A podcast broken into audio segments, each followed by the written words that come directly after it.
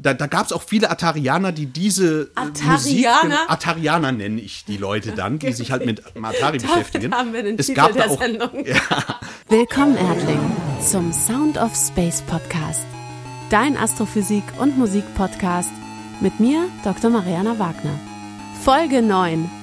Atarianer und Planetarier mit Sascha Kriegel.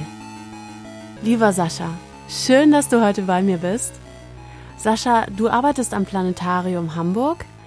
Du bist verantwortlich für wahnsinnig viele tolle Showproduktionen und außerdem bist du auch noch Vorsitzender des weltweit größten 8-Bit-Clubs. Ihr spezialisiert euch auf Atari. Ja, man kann mit Ataris ja auch Musik machen. Das ist eine total interessante Welt, in die wir da abtauchen werden mit dir. Erzähl mal, wie bist du zu den Sternen gekommen und dann auch zum Atari? Ja, da können wir ja ein paar Fortschritt durch meinen Lebenslauf machen. Äh, ich bin kein Hamburger, das direkt vorne weg. Ich bin eine Kölsche Jung, 800 Meter vom Müngersdorfer Stadion entfernt geboren und da groß geworden. Und habe die Schule mit der mittleren Reife abgeschlossen, das dann mittlerweile im Westerwald südlich von Köln und hatte mit Planetarium und Astronomie erstmal gar nichts am Hut. Das gab es im Westerwald auch nicht habe dann ähm, über verschiedene Umwege den Weg zur Bundeswehr gefunden und auch da war ich weit weg von Astronomie und Planetarien, war im Sanitätsdienst als Kriegsdienstverweigerer hin, als Hauptfeldwebel nach Hause und habe durch die Bundeswehr studieren können und da ging es dann los. Das Studium war an der Fachhochschule in Kiel und an der Fachhochschule Kiel gibt es den sogenannten Mediendom. Das ist ein rein digitales Planetarium und dieses kleine Planetarium, das ist eine Kuppel mit neun Meter Durchmesser, ist ein Hörsaal der Fachhochschule. Und wir hatten dort Vorlesungen. Und als wir damals die Begrüßung dort hatten, hat der damalige Leiter Eduard Thomas eine Einführungsveranstaltung gemacht. Und da war ich verloren. da ging das los. Ich habe da gesessen und habe gesagt, wow, erstmal der Studiengang nannte sich Multimedia Production. Und ähm, in dieser Kuppel habe ich gesehen, das ist Multimedia, das ist Musik, Sound, das ist Grafik, das ist 2D, 3D und okay, da ist auch ein bisschen Astronomie dabei, da hatte ich noch keinen Bezug zu. Ja, dadurch, dass ich von der Bundeswehr kam, brauchte ich im Studium nicht zu arbeiten, um das Studium zu finanzieren und habe jede freie Minute im Mediendom und mit dem ehrenamtlichen Arbeitskreis, den es auch heute noch gibt, verbracht, wo mich dann verschiedene Leute wie Marco Schack, Jürgen Rino, Judith Hempel, Petra Mohr, ähm, die haben mich direkt eingefangen. Ähm, Im Hochhaus nebenan gab es eine Sternwarte auf dem Dach und da habe ich dann quasi meine Einführung in die Astronomie bekommen und habe dann das ganze Studium, alles, was da projektmäßig lief, irgendwie versucht, auf das Planetarium zu biegen. Bin dort dann auch Hiwi geworden, wie man so umgangssprachlich sagt, und war dann tatsächlich äh, in der Szene ähm, begehrt in Anführungsstrichen, weil viele Planetarien auf rein digital umstellen. Diese Ausbildung gibt es eigentlich nicht. Und dann suchte das Planetarium Wolfsburg verzweifelt jemanden, der mit dieser neuen Technik klarkommt. Es gab einen anderen Bewerber, der hatte abgelehnt und dann kam ich ins Spiel. Ja, und so bin ich in der Planetariumsszene gelandet. Ich nenne das absichtlich Szene, weil es wirklich Kreise bis nach Salt Lake City zog, wo der Hersteller dieses digitalen Systems sitzt, für den ich schon im Studium dann auch durch glückliche Umstände Schulungen durchführen durfte bei seinen Kunden. Und so ist dann auch irgendwann Thomas Kraupe auf mich aufmerksam geworden. Wir sind uns auf verschiedenen Konferenzen und Veranstaltungen über den Weg gelaufen. Und als 2015 der Ruf nach Hamburg kam, da musste ich ja keine zwei Sekunden überlegen. Und so bin ich dann im Planetarium Hamburg gelandet, erst als Mitarbeiter der damaligen Abteilung Content und Technik, die wir mittlerweile Produktion und Technik nennen. Ja, erklär mal ganz kurz ähm, für diejenigen, die das noch nicht gehört haben, was meinst du mit auf digital umstellen? Ja, ähm, das digitale Planetarium ist, wie der Name es halt eben sagt, digital wird bespielt mit Computern, wie wir sie alle kennen. Das eigentliche Planetarium dieser Begriff wurde ja in Deutschland erfunden von Karl Zeiss in Jena 1923 und feiert also bald 100-jähriges Jubiläum. Und Planetarium nennen wir eigentlich das Gerät in der Mitte der Kuppel, das den Sternenhimmel an eine gewölbte Oberfläche projiziert, so dass wir in einem geschlossenen Raum den Eindruck haben, wir würden unter freiem Himmel sitzen und die Sterne sehen. Und diese Projektionsart, die nenne ich auch optomechanische Projektion. Das sind halt Projektoren mit viel Linsen drin, mit Leuchtmitteln, mit ähm, Glasfasern meistens, die die Sterne dann projizieren. Und die Computer würden, wurden irgendwann so leistungsfähig, dass man gesagt hat, Mensch, äh, diese Projektoren sind doch sehr aufwendig zu fertigen. Und wir haben doch Computer, die können das doch auch. Und dann ist man irgendwann dazu übergegangen, sogenannte Full-Dome-Planetarien zu machen, wo diese komplette Kuppel, die in Hamburg 21 Meter groß ist, mit verschiedenen Projektoren bespielt wird. So wie man das von zu Hause kennt, so ein Projektor, mit dem man halt Fernsehen guckt, nur halt größere und mehr davon. Und die werden dann halt mit Computern bespielt, was mehr Optionen gibt, dass man halt nicht nur in Anführungsstrichen den Sternenhimmel zeigen kann, sondern viel mehr. Man kann auch von der Erde wegfliegen, man kann aber auch Filme zeigen, man kann Kunst und Kultur in die Kuppel bringen. Das geht mit einem klassischen Planetarium ebenso nicht. Und das fing in Deutschland an, tatsächlich mit Thomas Kraupe, der diese sogenannte Fulldom-Technik 2003, 2004 damals zusammen mit dem Mediendom in Kiel, mit Eduard Thomas, nach Europa gebracht hat. Und ähm, er war da schon Vorreiter dieser Fulldom-Szene, die seitdem rasant wächst. Das heißt, viele klassische Planetarien versuchen nachzurüsten ähm, auf diese Digitaltechnik, was halt auch die Produktion etwas vereinfacht in Anführungsstrichen, denn wir wissen das, wie das mit der Digitaltechnik ist. Kaufe ich einen Computer, ist der in dem Moment, wo ich ihn auspacke, auch schon veraltet und die Anforderungen werden immer größer. Wie sieht dann so ein Tag bei dir aus? Es kommt immer darauf an, was gerade anliegt. Ob wir zum Beispiel kurz vor einer Premiere stehen, ob wir gerade in der Technik sind, ob wir in einer Showproduktion sind. Es sind sehr viele Themen, die ineinander greifen. Je nachdem, was gerade gefordert ist, Shows wirklich programmieren in einer Programmiersprache, Grafiken erstellen, 3D-Grafiken erstellen, Animationen erstellen, äh, Erstellung von Konzepten, aber auch profane Dinge wie die Planung der Wartung von Sachen und das alles ähm, irgendwo zusammenzuführen. Und ich freue mich am meisten, wenn wir eine Show produzieren können, wo ich mich selber auch aktiv mit einbringen kann, wo am Ende eine Premiere steht mit einer Show, wo Leute rausgehen und was gesehen haben, was ihnen dann vielleicht gefallen hat. Es gibt nicht so viele große Planetarien und es gibt auch nicht so viele Planetarien, die so viel aktuelle Technik drin haben. Also da gibt es schon äh, viel Spielzeug, was ihr da bedienen könnt, glaube ich. Ähm, das ist ja ganz neue, neue, neue Technik und neue Computer. Und du hast gesagt, kaum packt man ihn aus, ist er schon veraltet. Ähm, ich muss mal ganz kurz beschreiben, wo ich mich befinde. Wir sind heute nicht in einem Tonstudio äh, und nehmen diesen Podcast auf, sondern ich würde es mal so sagen, ich bin in so einem Mad Professors Lab irgendwie. Ich bin nämlich mit meinem ganzen ähm, Aufnahmeequipment, was ja äh, heutzutage auch in eine Tasche passt, hier bei Sascha und hier stehen um mich herum Computer, Computer, Bildschirme. Eben gerade wurde ein 3D-Drucker ausgestellt, damit das Rauschen nicht hier auf dem Mikrofon zu hören ist. Und ähm, das, da steht ein Logo drauf, was viele kennen, was auch äh, ja toll auf dem Pulli aussieht. Ich brauche auch mal so ein, so ein Atari-Pulli. Es ist Atari. das habe ich jetzt gerade verraten.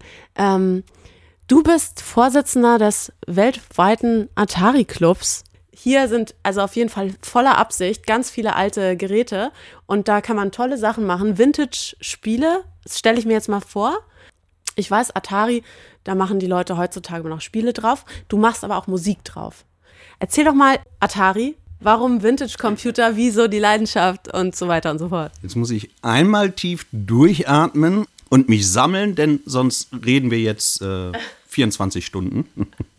Ich versuche es kurz zu machen. Äh, ich bin Jahrgang 72, ein ausgezeichneter Jahrgang, weil in diesem Jahr auch die Firma Atari gegründet wurde. Von unter anderem Nolan Bushnell, Ted Dabney. Ähm, das heißt, Atari feiert nächstes Jahr 50 Jahre. Und mein erster Kontakt mit einem Atari war dann als Kind tatsächlich 1979.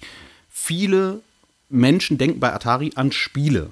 Ähm, das ist es aber nicht. Äh, ich will nicht die ganze Geschichte erklären. Mein erster Atari war ein Spiel, das kennen viele noch. Da steckte man ein Modul rein, schaltete es ein Und dann taten sich äh, Sachen auf dem Bildschirm, meistens irgendwelche Quadrate, die sich hin und her bewegten, die man steuern konnte. Das hatte mich von Anfang an fasziniert. Und ich bin groß geworden in Köln. Meine Mutter hat zwölf Geschwister. Ich habe also einen sehr großen Bekanntenkreis. Und irgendwie ist es nur bei mir verfangen. Ich war von Anfang an verloren. Oder ja, heute würde ich natürlich nicht mehr verloren sagen, denn ich finde, ich habe dadurch gewonnen. Aber ich hatte von Anfang an das Interesse, das hatte sonst keiner in der Familie. Und dann durch verschiedene Umstände bin ich 1982, 83, ich merke beim Rückblick, dass mir Jahreszahlen schwerfallen. Es ist doch echt lange her. Ähm, und es muss um 82, 83 gewesen sein, da hatte ich meinen ersten richtigen Computer von Atari. Also etwas mit einer Tastatur, wo man was eingeben konnte, den man programmieren konnte. Und seitdem beschäftige ich mich damit. Damals. Warte mal, wie viel Speicher hatte der? Äh, wir reden von 1982, 83 und die wurden marketingmäßig angegeben mit 64 Kilobyte. Wow. Nicht Mega, nicht Giga, nicht Tera, Kilobyte. Das ist also wirklich ähm, unglaublich wenig. Das kann man fast noch ähm, auf Endlospapier in einer überdruckbaren Anzahl an Seiten ausdrucken, was in diesen Speicher reinpasst. Da sagt man jetzt, was macht der mit Sachen von 1982, als sich wirklich noch kaum jemand für Computer interessiert hat. Ich weiß noch, so die typische Frage als Kind, die man gestellt bekommt, was willst du denn mal machen, wenn du groß bist? Und dann antwortet der kleine Sascha so 1982, 83, ich will mein Geld mit Computern verdienen. Das Gelächter hätte man mal aufzeichnen sollen, so von wegen Computer, du spinnst ja. Jetzt schaue sich mal jeder in seinem privaten Umfeld um und in seinem beruflichen Umfeld, ähm, und stelle sich vor, das alles ohne Computer zu machen. Ich stelle mir, ich, ich weiß, ich habe eine Dokumentation gesehen und ich weiß nicht mehr, welche es war. Als die Computer nämlich aufkamen, gab es irgendein Wirtschaftsheini, hat geschätzt, dass es überall mal so zehn Computer auf der Welt gibt. Es war, jetzt will ich den Namen nicht nennen, weil ich die gerne durcheinander bringe. Es gibt so berühmte Zitate und die Aussage war wirklich, dass er weltweit keinen Bedarf von mehr als fünf solcher Geräte ah, ja. sähe. Ja, ja, Genauso wie ein gewisser Bill Gates ähm, in den 80ern einmal geäußert hat, 640 Kilobyte wären genug für jedermann. Und das war mit dem Aufkommen der PCs, wie wir sie heute kennen. Das wäre aber auch ein geiler Aufdruck für ein Shirt. Gibt es natürlich. Du, da, äh, in Kiel gibt es zum Beispiel ähm, eine Firma, die nur so Geek-Stuff macht. Hm? Mhm. Ähm, da kriegst du genau solche Dinger. Und es gab auch in Kiel einmal eine Veranstaltung von Professor Wolfgang Görig und Jürgen Rino, Computer öffnen Welten. Da wird genau auf diese Geschichten auch so ein bisschen eingegangen, welche Irrtümer es gab in der Vorhersage, wie Computer das Leben beeinflussen. Wahnsinn. Okay, okay, das ist, das ist nochmal ein Universum für sich. Ich blicke bei Geekstuff ganz kurz zum 3D-Drucker, der gerade einen Atari Cartridge Holder druckt. Genau. Gibt es dafür ein deutsches Wort? Ähm, ja, Modulständer könnte man vielleicht sagen. Oder Modulhalter. Das, das, muss ich nachher, das werde ich nachher fotografieren. Okay, cool. Also ich wollte dich gar nicht rausbringen. Ähm, wo, war, wo warst du? wo warst du stehen geblieben? Wo machen wir weiter? Wir waren noch in den 80ern, mein erster Computer. Ah, ja. ähm, anders als man das heute kennt. Äh, viele haben heute ein Smartphone, was in Wahrheit ein Computer ist, wenn man mhm. mal ehrlich ist. Oder einen Laptop und dann gibt es natürlich diese klassischen Computer, die man irgendwie an einen Monitor anschließt oder so. Damals war das so, der Computer, jetzt haben wir hier keine Bilder, deswegen muss ich kurz beschreiben, man hat eine schreibmaschinenähnliche Tastatur vor sich, ein Gehäuse mit verschiedenen Anschlüssen und das wurde dann im Falle des Ataris, den ich hatte, an den heimischen Fernseher angeschlossen. Das war natürlich erstmal ein Problem. Äh, denn da gab es natürlich Streit. Schauen wir jetzt Dallas oder kann der Sascha am Computer spielen? da musste also schnell ein kleiner Fernseher für den Sascha her. Und diese Schreibmaschinentastatur musste also irgendwo angeschlossen werden. Und die kam auch, das ist vielleicht heute auch schwer vorstellbar, ohne Massenspeicher. Das heißt, wenn ich den Rechner eingeschaltet habe, passierte erstmal gar nichts. Da war so ein Cursor, so ein blinkender Punkt. Da stand Ready, beim Atari hat er noch nicht mal geblinkt. Dann konnte ich Sachen eintippen. Dann musste ich Befehle eingeben, damit was passiert.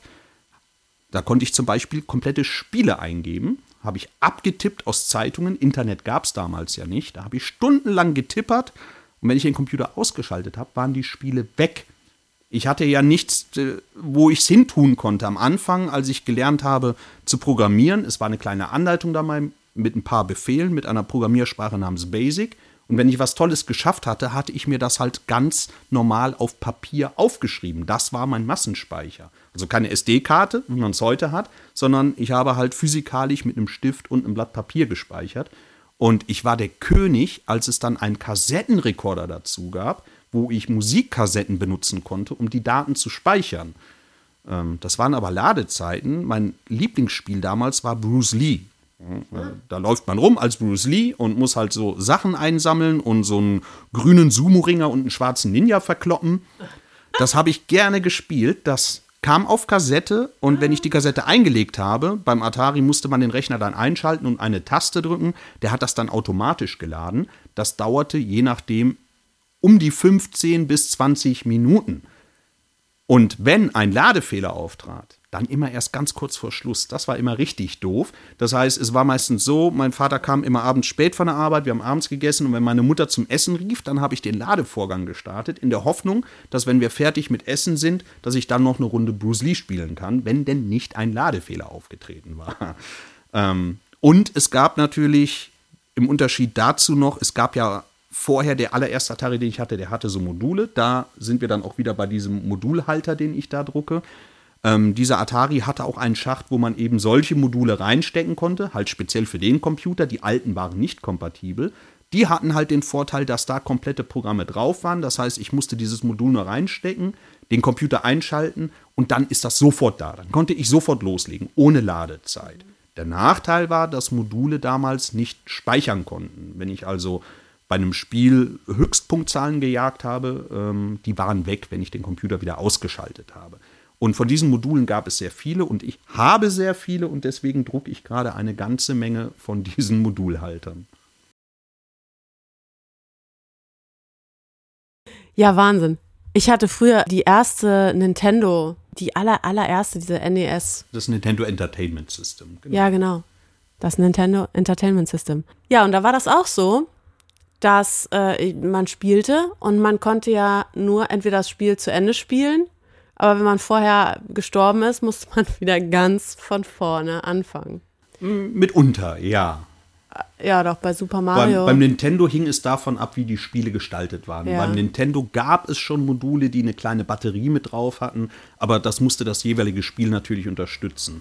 Aber ein wichtiger Punkt, den du gesagt hast, denn das Nintendo ist technisch dem Atari nicht so ähnlich. Wenn ich jetzt in Maschinensprache auf dem Atari programmiere, ähm, ist der Umschwung zum Nintendo gar nicht so groß, denn auch das Nintendo Entertainment System ist ein 8-Bit-Rechner und basiert im Prinzip auf dem gleichen Hauptprozessor wie der Atari oder auch der vielen wahrscheinlich deutlich bekanntere Commodore C64, der ein paar Jahre nach dem Atari XL auf dem Hier Markt steht auch so einer.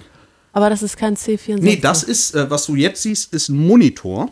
Atari selber hat bei den 8-Bit-Computern, und von denen reden wir gerade, keine eigene Monitorserie gehabt. Commodore hat aber alles gebaut. Commodore war ja als CBM gegründet von Jack Tramiel, als Commodore Business Machines. Der hat früher Taschenrechner gebaut und so Geräte Bürobedarf. Und dann gab es von Commodore halt auch sehr viele Computermonitore, denn das, was ich eben sagte, der Atari konnte an den Fernseher angeschlossen werden. Das war aber eine sehr schlechte Bildqualität. Und wenn man dann Textverarbeitung machen wollte, wollte man ein besseres Bild haben. Da gab es spezielle Monitore für. Und da sind heute noch, da bin ich immer noch auf der Jagd nach, da waren äh, die Commodore-Monitore sehr beliebt, die in Wahrheit natürlich irgendwo in Japan oder Taiwan gefertigt wurden. Da stecken dann andere Hersteller hinter.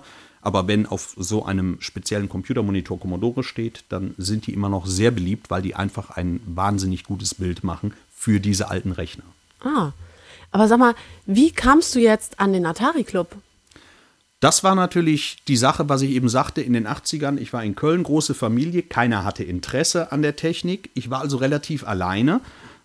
Es gab auch kein Internet und es war schwierig, auch überhaupt an Literatur zu kommen für mich. Ich war ja noch Schüler und jung und ähm, bin dann so durch die Gegend gelaufen und das Schöne war, meine Oma, meine eine Oma, hab ja mehrere, klar, lebte in Köln-Kalk und ich lebte im Kölner Westen, also genau auf der anderen Seite. Und ich musste immer quer durch Köln und bin dann über den Hauptbahnhof gefahren. Und da gab es halt den Buchladen, wo es halt auch internationale Presse gab. Und da habe ich mir dann erstmal internationale Magazine geholt. und habe die verschlungen. Da waren auch immer Listings drin und kannte aber sonst keinen. An der Schule, ich war auf dem Norbert-Gymnasium Dor bei Dormagen, Knechtsteden. Da gab es mal eine Schülerzeitung, das war ganz witzig und der Chefredakteur, der wohnte in der Nähe, der war quasi Feind. Das ist so, wenn man einen Opel Kadett als erstes Auto hat, dann ist der Golf Feind. Ich hatte einen Opel Kadett. Ähm, später. Und so war das, wenn man Atari hatte, dann war der Commodore Feind. Und in dieser Schülerzeitung, das war ein Commodore-Benutzer. Ähm, und wir waren nicht kompatibel. Ich konnte seine Sachen nicht bei mir nutzen. Und der hat mal eine Umfrage gemacht zu Computern. Und dann kam in der Schülerzeitung deren Titel ich vergessen habe, das war Latein. Ich könnte heute nicht mehr, mehr auf Latein eine Pizza bestellen. Und dann hat der eine Umfrage gemacht über Computer und dann kam die Auswertung, wo er sagte, ja, wir hatten diese tolle Umfrage, leider gab es nur eine einzige Antwort und der hat leider auch noch einen Atari.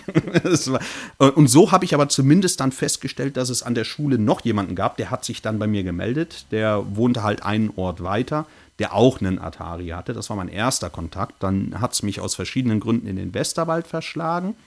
Dann wurde ich irgendwann auch 18, konnte einen Führerschein machen. Dann gab es verschiedene Publikationen am Kiosk zu kaufen. Es gab ein neu aufgelegtes Atari-Magazin und da war irgendwann eine Anzeige drin. Ich weiß nicht mehr genau, in welcher Zeitschrift ich gelesen habe, über den Atari Bit Byter User Club. Oh, ein Club für den Atari. Und so bin ich darauf gestoßen. Der war gegründet in Herten bei Recklinghausen. Das war nicht so weit weg vom Westerwald. Und da habe ich zum ersten Mal dann auf der Jahreshauptversammlung, die jedes Jahr stattfand, lauter Verrückte getroffen, die genau das gleiche machen wie ich, aber auf einem ganz anderen Level. Die konnten richtig gut programmieren und die hatten auch richtig Ideen und haben getan und da hat sich für mich eine ganz neue Welt aufgetan. Und ja, so bin ich zum ersten Mal mit dem Abuk in Berührung gekommen, erst um, das muss um 89 rum gewesen sein. Ich könnte jetzt mal in den Unterlagen nachgucken. Gegründet wurde der Club aber schon 1985. Also den gibt es schon ein bisschen länger. Und sag mal, Musik und Atari? Das Ding ist, wenn man diesen Atari einschaltet, ist man im sogenannten Basic. Da kann man was eintippen. Jetzt hatte Atari aber einen sogenannten Selbsttest eingebaut, mit dem man gucken konnte, ob die Maschine in Ordnung ist. Da konnte man das, äh, die Tastatur testen, ob die Tasten gehen. Ähm, man konnte sehen, ob die Grafik in Ordnung ist und ob der Sound in Ordnung ist. Und der Atari hat einen Soundchip, den sogenannten POKI. Das ist eine Abkürzung für ähm, den Potentiometer Keyboard Chip, der also nicht nur die Tonerzeugung gemacht hat, sondern auch die Tastatureingaben steuert. Und der hat vier Tonkanäle. Und die wurden dann abgespielt nacheinander mit einer Melodie. Und die ging immer, die habe ich mir stundenlang angehört als Kind. Das war so die erste Musik, die ich am Computer hatte. Das ging dann einfach die ganze Zeit nur noch. Und irgendwann, jetzt machen wir einen Riesensprung.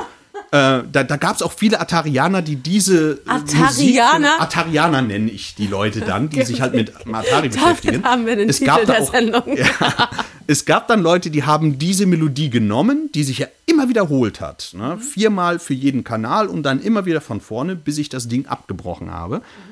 Und da, das wurde auch gerne dann als äh, Grundlage genommen, als Grundmelodie für eigene Komposition. Irgendwann sitze ich im Planetarium Hamburg mit Alexander Reitschew, einem Pianisten, der oh, oft ja. bei uns spielt. Den kennst du ja auch ja. ganz gut.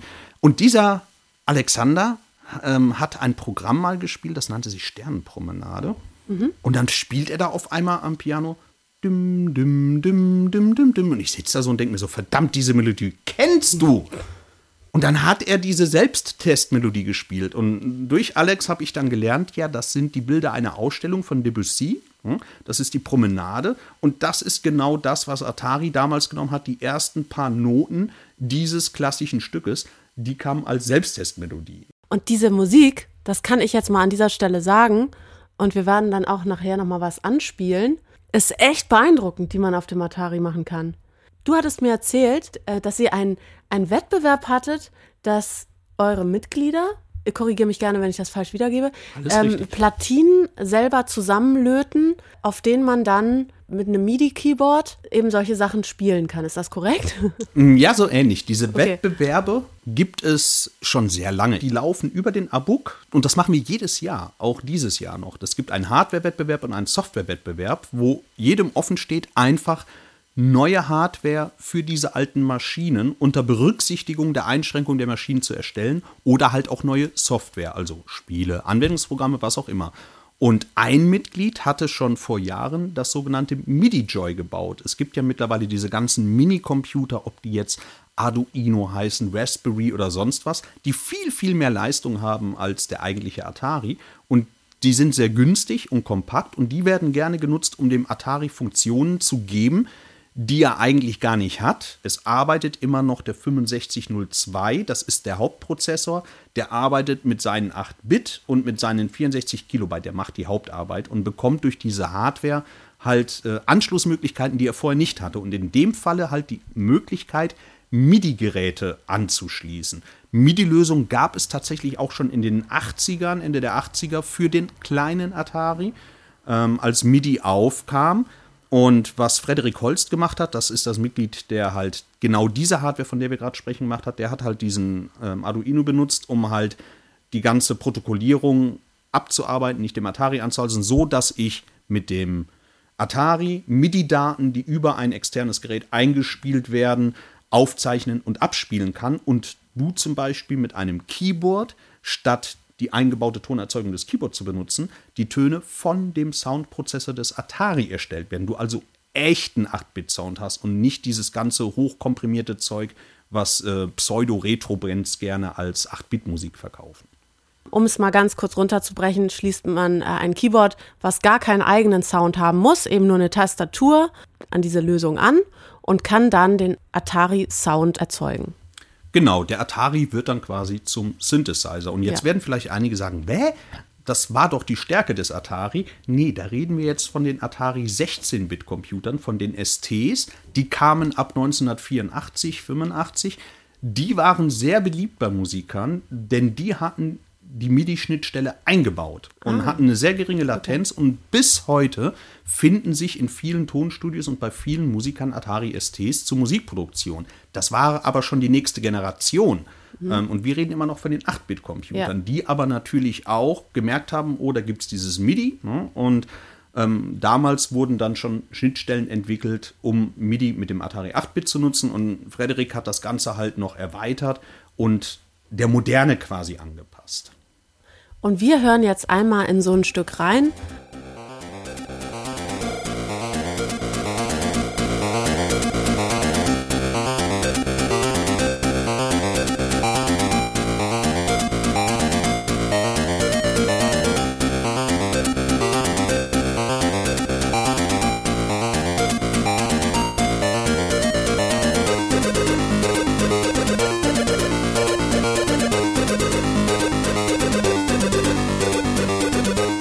Klingt richtig, richtig super. Ähm, wie können denn Leute Mitglied werden? Wie geht das? Auf welche Seite geht man? Ähm, wie ist das mit der Mitgliedschaft? Nur mal jetzt so, falls es ein paar Fans gibt, die noch nie wussten, wohin sie sich wenden können mit ihrer Leidenschaft? Ja, das ist heutzutage ganz einfach. Heute geht man ins Internet auf www.abuk, also abbuc.de und dort kann man die Mitgliedschaft beantragen. Und da ist auch das vielleicht Interessante, der Mitgliedsbeitrag ist immer noch der, der er vor 35, vor über 35 Jahren war. Der wurde nicht einmal erhöht in der Zeit, ähm, beträgt jetzt nach der Umstellung auf Euro 2,60 Euro pro Monat, also 31,20 Euro im Jahr. Und dafür bekommt man mindestens alle vier Monate ein gedrucktes Magazin im DIN A5-Format mit Informationen mit einer 5,25 Zoll Diskette mit neuer Software drauf, mit Texten, mit Spielen, Programmen, Grafiken und halt eben auch Sounds, äh, die immer wieder neu erstellt werden. Und vor allem, äh, man ist Teil dieser Community, die ja sehr lebendig ist und aber auch total speziell. Ja, und sie wächst wieder. Da gibt es sogar einige, die haben gar nicht mehr die Hardware, die benutzen halt eben ihre modernen Computer und benutzen dann eben Emulatoren. Das heißt, ob ich einen Mac habe oder Windows- oder Linux-Rechner, da gibt es Programme, die simulieren den Atari. Und alles, was wir heute an Software machen und was wir damals gemacht haben, gibt es als digitale Images, die heißen dann ATR oder XEX. E die gibt es halt dann auch im Internet und die kann man dann halt eben auch auf einem Emulator benutzen. Das heißt, man kann komplett die Zeit von damals wieder aufleben lassen oder sich da gar komplett neu reinfinden, ohne dass man jetzt auf die Suche nach neuer Hardware oder nach neuer alter Hardware gehen muss. Aber wenn man sagt, ich möchte mit der echten Hardware arbeiten, www.abuk.de, einmal nachfragen. Du hast gerade den Blick durch mein Wohnzimmer schreiben lassen. Alleine hier könnte ich viele Menschen glücklich machen, ähm, ja, die äh, gerne mit einem echten Atari dann wieder arbeiten. Ja. Vielen Dank, Sascha. Das hat mir richtig Spaß gemacht. Es war eine krasse Reise in die Vergangenheit und in eine andere Welt. Bis bald mit 8-Bit-Sound. Vom 8-Bit-Universum zur Psychoakustik. Was es damit auf sich hat, hört ihr in der nächsten Folge mit meinem Gast Wilbert Hirsch.